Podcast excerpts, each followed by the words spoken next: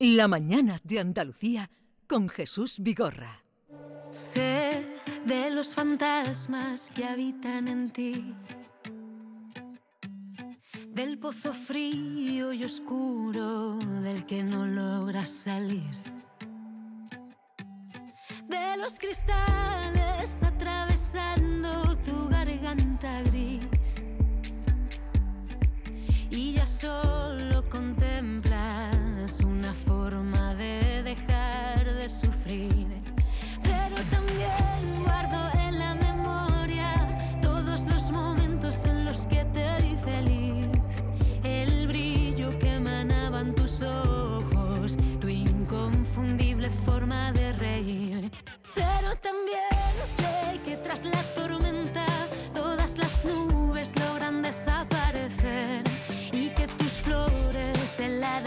marchitas pueden nuevamente florecer. La ilusión puede volver distinta, pero puede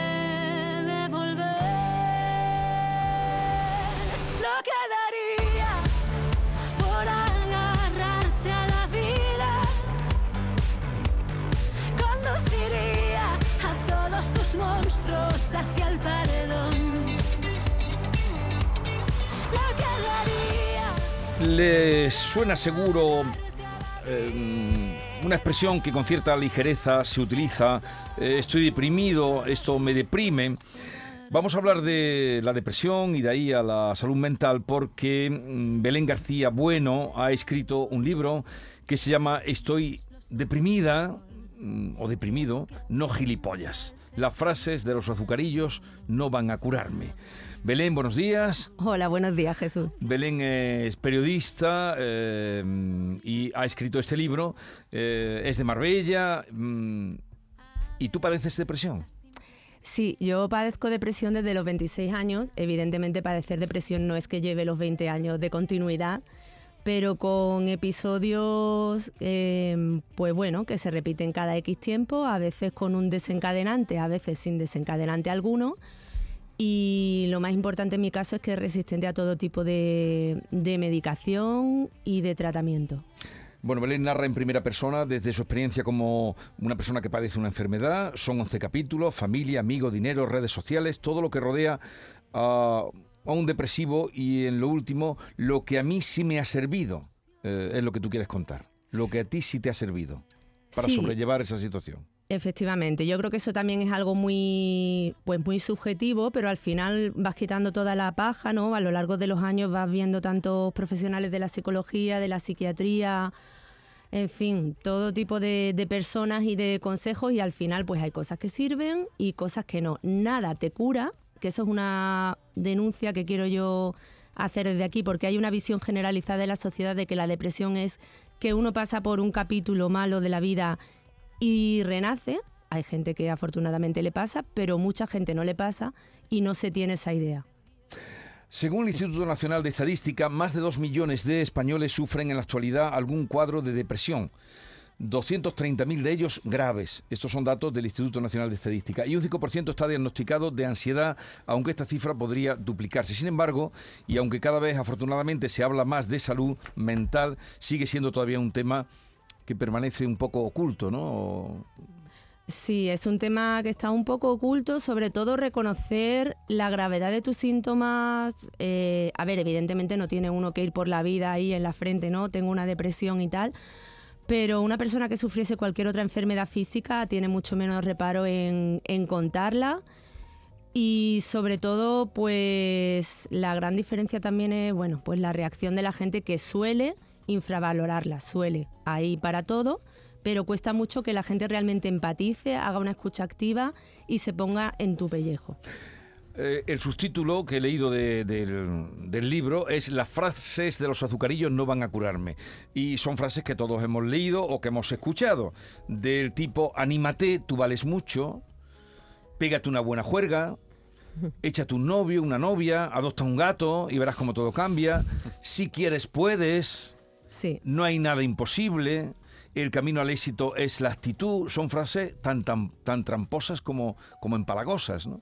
Sí, es una tendencia al positivismo tóxico que hay, que afortunadamente ya hay cada gente cada vez que se está rebelando más contra ella.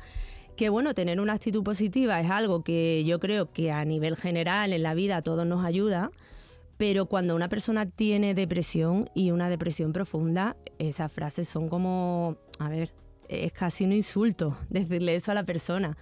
Entonces, muy difícil lo de anímate, lo de te doy una palmadita en la espalda, lo de. a mí me encanta lo de lo mejor está por llegar. Y yo siempre respondo, bueno, pues a ver si no me llega con el bastón ya.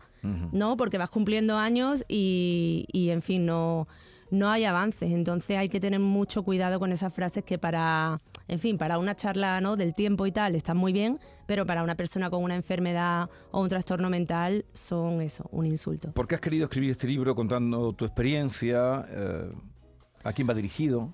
Pues a ver, yo lo he querido escribir sobre todo ya por el hastío que tenía del tema, porque yo llevo muchos años luchando, yo soy una persona como muy combativa, yo me peleo, yo voy a los médicos y le digo que no, tío, que me tienes que ayudar, que no me puedo quedar así.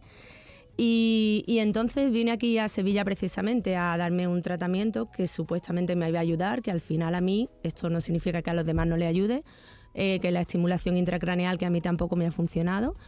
Y estando allí en, la casa donde me quedaba, estuve aquí un mes, pues dije, jo, tengo que hacer algo con las horas libres, ¿no? También tengo esa ansiedad de, tener que estar haciendo algo.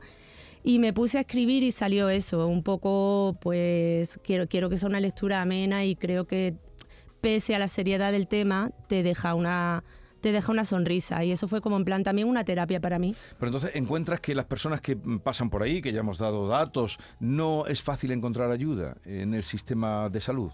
No, no es nada fácil. A ver, eh, ese es el mensaje que estoy repitiendo últimamente porque ahora estamos muy volcados en el tema de pide ayuda, pide ayuda, hay que pedir ayuda, no te calles. Pero ¿y qué pasa cuando pides ayuda? Es que no la hay. Yo hablo de mi experiencia en la provincia de Málaga. No sé si aquí en Sevilla, por ejemplo, puede haber más recursos, pero no la hay. O sea, yo que soy un caso grave, que llevo, pues eso, no sé, dos décadas, que pues lo que puedo hacer es que me vea el psiquiatra cada X meses y que me diga, vamos a ajustarte esta pastilla, vamos a tal. Le hablas, tú mismo tienes que hacer una tarea de investigación para saber qué tratamientos alternativos tienes disponible, porque es increíble, parece que hay como un complot, el médico nunca te los menciona. Me, pasó la última vez con una psiquiatra, con la, que estoy ahora, que le dije, mire usted, me he enterado de que hay una terapia de electroshock, que no es que uno voluntariamente vaya a querer ir a eso nunca, pero bueno, si algún día hace falta, que se da, que uno puede estar anestesiado, que tal, no sé cuánto, su respuesta fue, ay, sí, sí, y además es un tratamiento que me gusta mucho. Y claro, tú te quedas con una cara de tonta, de decir, pero bueno, señora, ¿y entonces por qué llevo yo aquí 20 años y nadie me la ha mencionado antes?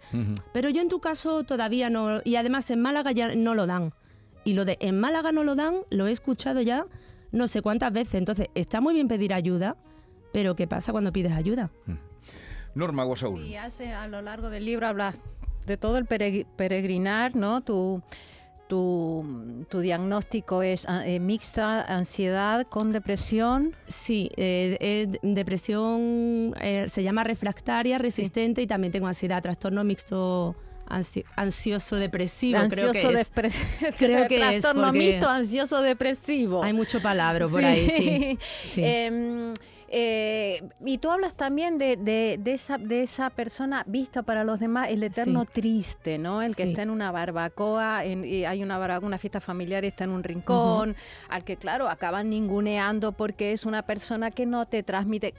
¿Qué actitud tiene que tener la familia? Porque ahí o te quieren a morir o te dejan a un costado.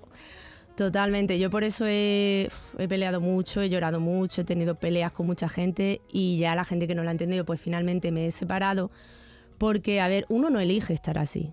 Entonces yo, por ejemplo, ahora estoy mejor, estoy, pero ha habido épocas en las que, bueno, tienes el cumpleaños de tal, el cumpleaños de cual, y tú haces un esfuerzo por ir y realmente el esfuerzo de estar allí ya es todo lo que tú puedes hacer.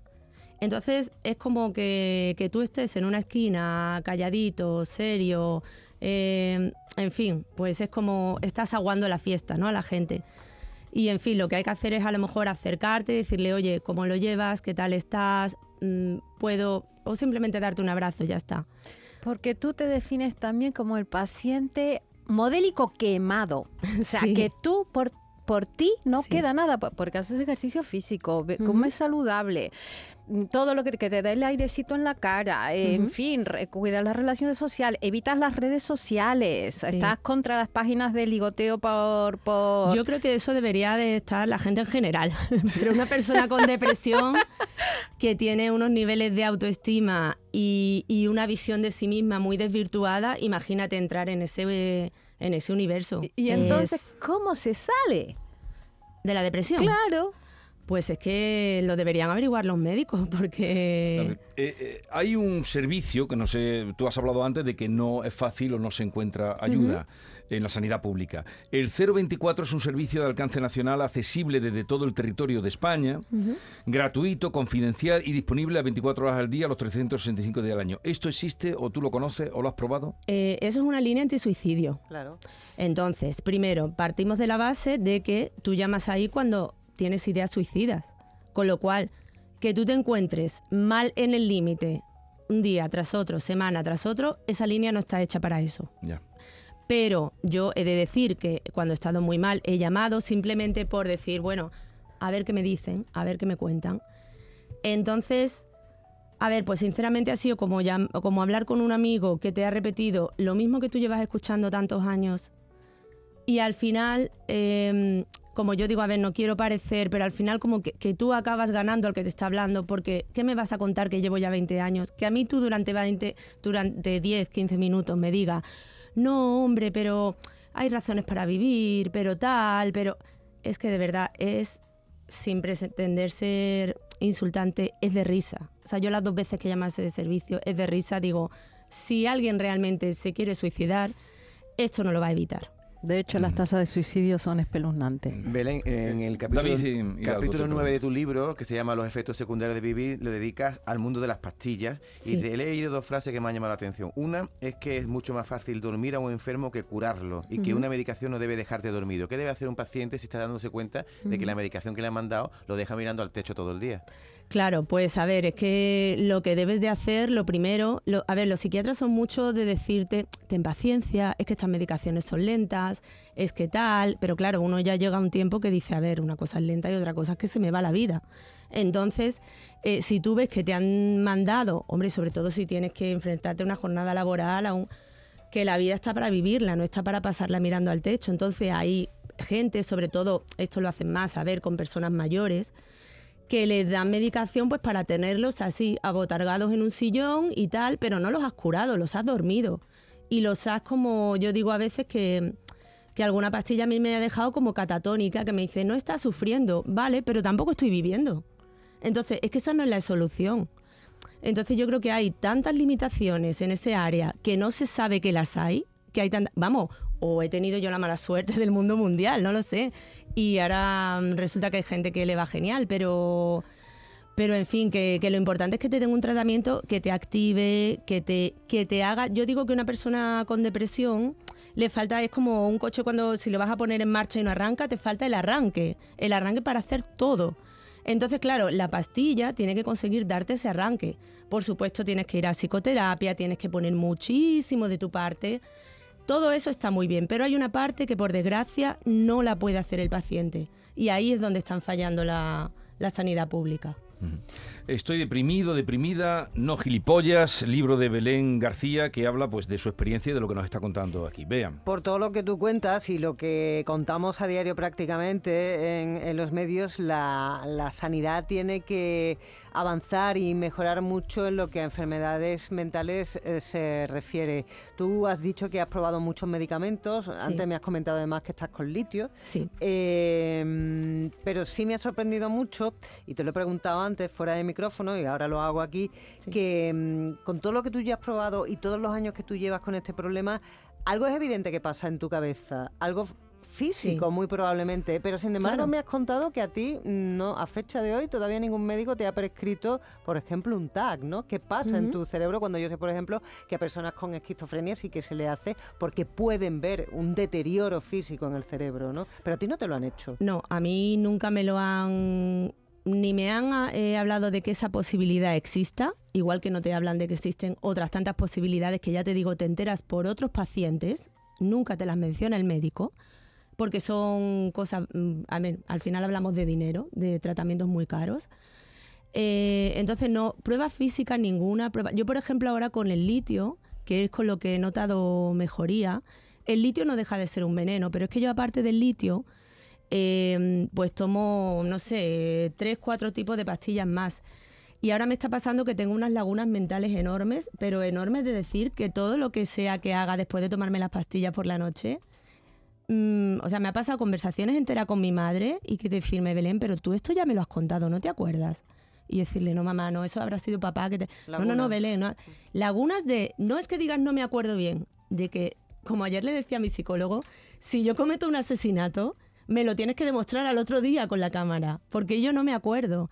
Entonces, en fin, es, y, sin embargo, y es evidente que mi, tú hablas conmigo y yo soy una persona racional, yo soy una persona capaz, yo me pongo a estudiar y saco unas notas excelentes, yo... Es decir, hay algo físico en mi cerebro. Bueno, pues Nunca, nada, nunca, nada. Tú hablas en un capítulo, que hemos dicho algunos, de la importancia del dinero, Sí. Porque sí es verdad que el dinero o la carencia de él puede ahondar tu depresión e incluso arrastrarte a ella. Sí. Em, además, hablas de la precariedad de nuestra profesión, de la profesión. Tú eres periodista, lo hemos dicho. En tu caso, ¿el dinero o la estabilidad crees que te hubiera ayudado? Hombre, totalmente. Por ejemplo, em, a ver, yo ahí en el libro digo que la gente te dice, no, no, olvídate del dinero, la salud es lo primero. Yo estoy totalmente de acuerdo, la salud es lo primero. Pero es que para tener salud hay que comer, hay que pagar el alquiler o la hipoteca, hay que, es decir, eh, no te cae del cielo. Estas enfermedades eh, nunca me he enfrentado a lo que debe ser un tribunal médico. Voy a empezar ahora, ¿no? Un proceso a ver si consigo al menos algún reconocimiento, no económico, sino de otro tipo. Y, son cosas tan desesperantes, tan tú ves que se te acaba el desempleo. Yo dejé voluntariamente mi trabajo, donde llevaba ya ocho años, porque no podía más, no podía más. Y yo no he vuelto a trabajar. Ahora es cuando estoy empezando a, a estar otra vez en el mercado, a ponerme a ello, ya me siento más fuerte. Pero todo ese tiempo, ¿quién te ayuda? Entonces lo de, está muy bien, lo de, lo primero es la salud, vale, pues ponme un cheque por delante porque si no, realmente el psicólogo, yo eh, cada semana veo a ese señor. Eh, ahora he cogido una opción online, he tenido suerte, las opciones online son más baratas. Otras veces las opciones físicas son entre 70 y 100 euros por sesión ha llegado a pedirme. Yo eso, bueno, yo y creo que muchísima gente no se lo puede permitir. Entonces, eh, público está descartado, al menos mi experiencia, que en 20 años no me ha visto un psicólogo público si te ve, yo sé que la gente que le ves una vez cada tres, cuatro meses, ¿y qué te va a decir ese señor cada tres, cuatro meses? Cuando a mí me dan, me dan ataques de pánico, de ansiedad, día sí, día también. Es decir, el dinero realmente, yo por ejemplo, el tratamiento este finalmente no ha funcionado, la estimulación intracraneal, pero me lo he pagado yo. Y si yo tuviese los 20.000 euros que cuesta el inhalador de esquetamina, que me vienen negando constantemente y es como lo más, en fin, avanzado que en teoría hay, pues me lo pagaría también, pero no puedo. Ahí yo quiero decir, solamente una cosa, ¿no? Que ya tú dices, mira, es verdad, bueno, y coincido muchísimo contigo, ¿no? Con el tema de que te ve el psiquiatra una vez, a la, una vez al mes, que te da una medicación los primeros 20 días, andas totalmente desnortado porque el cuerpo, todas las drogas tienen efectos secundarios, tú te aguantas ese mes hasta que te vuelve a ver, te baja la, o te, simplemente no, te, cada mes, se perdona el inciso, eh, por muy malita que estés, ¿no? Eh, pues yo he tenido suerte. ¿Público? Por lo, yo sí. Ah, yo vale, sí, y tengo, tengo mi psicóloga pública, o sea, yo, pero que sí es verdad que te ves como, te ves eh, abandonado. En ese aspecto sí te, te, doy toda la razón. Yo espero que en, que en Sevilla tengas más suerte con el sistema espero, público. Sí. Bueno, estoy deprimida, no gilipollas. El libro que ya han oído el testimonio de Belén García, lleva 20 años. Quizá después de oírte a ti, mucha gente eh, no utilice esa palabra que se utiliza con tanta ligereza de estoy deprimido, me deprimes. Es muy delicada porque es un problema de salud grave que además, como tú estás contando, con, con difícil atención y, solución. ¿Dónde se puede encontrar este libro? Porque mucha gente que nos está escuchando estará diciendo yo quiero ver qué ha dicho Belén o qué cuenta Belén. Sí, pues eh, está en Amazon, en ebook y en y en papel, en tapa blanda y dura. ¿Desde cuándo está el libro circulando? Pues lleva un par de meses justo. ¿Y qué tal? Sí, pues bien, cuesta mucho, cuesta mucho el tema pero el tema de bueno de autopublicar de tal porque las editoriales tenían como unas condiciones muy leoninas entonces aposté por esto y bueno pero mi intención sobre todo, yo rica no me voy a hacer con eso. No, no, esa gente que hablo de gente que puede Es una gran ayuda para, para los que lo padecen. Por eso. Está muy bien escrito, es un, lenguaje muy cercano, es muy llano. desde tu mm. desde tu experiencia, desde y desde el desde la sociedad, el tema de la salud como está visto y la familia, los amigos, tocas todos los temas. Sí, sí, todo. Está muy bien. Pues no, el título de luego es llamativo. Estoy deprimido, ahí está muy bien.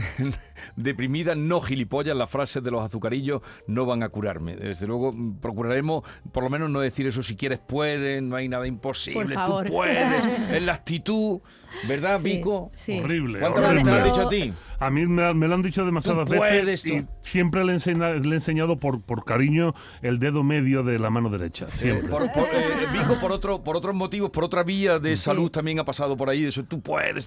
Eh, cuídense de decir esas tonterías. Belén, te deseo lo mejor ahora que te vienes a Sevilla. Muchas gracias. Y en fin, eh, ya habrá otra ocasión de que vengas también por aquí otro día. De acuerdo. De todas maneras, me gusta verte sonreír y ojalá que pueda enderezar tu vida, tu trabajo. esperemos que sí.